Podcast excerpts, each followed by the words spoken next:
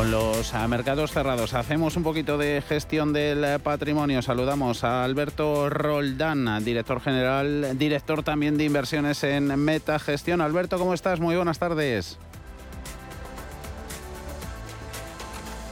Hola Alberto.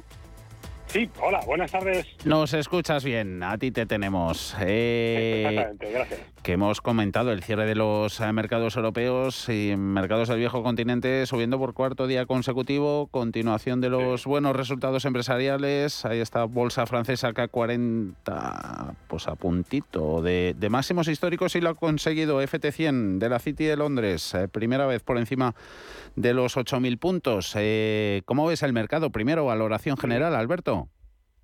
Bueno, en términos generales, eh, con unas señales muy contrapuestas, ¿verdad? Porque mientras seguimos con este lío tremendo con la interpretación de la Fed, próximos movimientos, inflación, el mercado va a lo suyo, que es eh, seguir en modo alcista, seguir con la venda en los ojos. Hoy, por ejemplo, hemos tenido un dato de producción, de índices de precios a la producción en Estados Unidos eh, malo, porque teóricamente apunta a un escenario de un poco más de inflación en el corto plazo, pero da igual, es que da absolutamente igual. El mercado está alcista, está fuerte, está eh, en un modo, pues eh, bueno, no, no digamos exagerado, pero que por lo menos hace ver que en lo que es el muy corto plazo nada lo va a hacer descarrilar desde este rendimiento tan bueno que hemos tenido de lo que llevamos de, ejercicio. O sea que, bueno, por la parte que nos toca, porque siempre preferimos ver el mercado en verde que en rojo, bien, pero con las alertas bien encendidas porque el entorno no es el mejor, ni mucho menos. Entorno en la escala de riesgos que ponemos arriba del todo. Defíneme escala, ¿de 1 a 10, por ejemplo? Eh, lo más peligroso, el 10. pues eh, lo más peligroso es el 10. No voy a alertar a la audiencia, ah. pero yo no bajo del 7. Ah. Eh, y a partir de ahí cada uno que se ubique donde quiera, pero un poquito más en serio, desde luego, ah. la situación no es tan, tan positiva como nos hace creer la bolsa, ni mucho menos. La bolsa es un factor que recoge muchos sentimientos, emociones, especulación.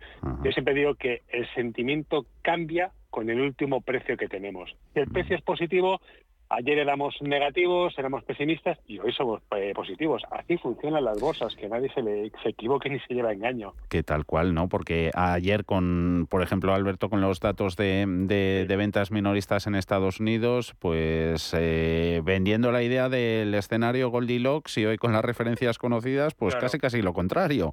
Y entre medias, pues eso, los de siempre la Reserva Federal. Sí, sí, sí, y así es, así, nos estamos moviendo. Es, un escenario complicado, es un escenario que es muy difícil de, interpretar a un plazo un poquito más largo de tiempo. ¿no? Ahí estamos los gestores que intentamos abstraernos de todo este ruido, intentar dibujar un ciclo económico que nada tiene que ver con, que si la Fed va a subir 50, 25 o 75, lo cuento muchas veces. A nosotros en Metagestión nos da absolutamente igual que la inflación esté en el 6,3 que en el 5,5, nos da igual. El escenario cuál es ahora mismo? El de subida de precios. Con una subida de precios los consumidores lo que hacen es empezar a escalar sus prioridades de consumo y empiezan a dibujar un escenario en el que el consumo básico es lo más importante. ¿Y qué es el consumo básico? Pagar hipotecas, colegios, coches, eh, tarjetas de crédito que han acumulado por esos viajes que no se podían pagar y que sabían que no iban a poder pagar.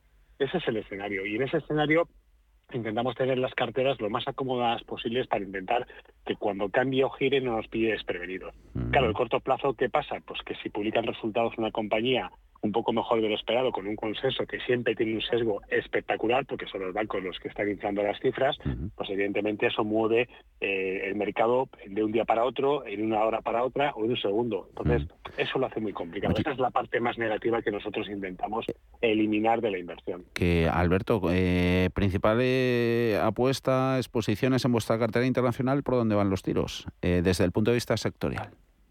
Sí, seguimos sin cambios. Eh, tenemos una cartera eh, ecléctica, como siempre me gusta decir, porque no tiene un estilo específico ni determinado, pero sí que encontramos algunos sectores bien representados. ¿no? Yo creo que las compañías mineras, y además las mineras que no son las tradicionales, es decir, tenemos una apuesta por oro y plata, sí, evidentemente, por cobre, también tenemos cobre, pero eh, tenemos tierras raras, tenemos el litio, tenemos algunos otros minerales que nos hacen tener bueno, una certeza importante en cuanto a, al valor que hemos encontrado en estas compañías. ¿no?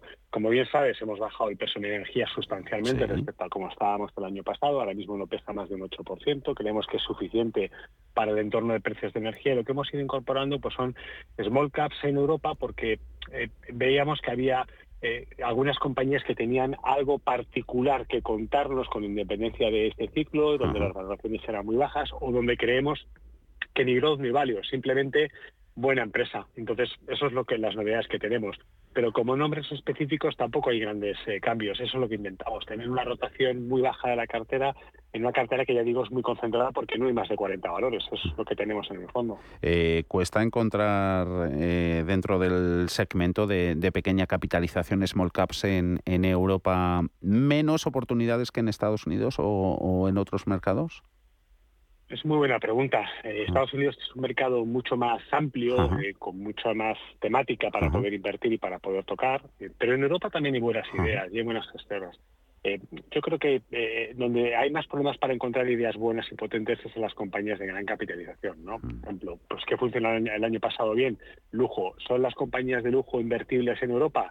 Mm. Para nosotros no, para el mm. mercado en general sí, porque buscan otros criterios diferentes. Pero el, el mercado small cap eh, europeo yo creo que, es un mercado muy interesante. Te cuento una idea que tenemos en el fondo, BCP, el Banco Comercial Portugués. Hoy teníamos un issue importante en Polonia, nosotros lo valoramos, lo entendimos, vimos cuáles eran los riesgos y, lo que hemos hecho es aguantar la posición. ¿Por qué?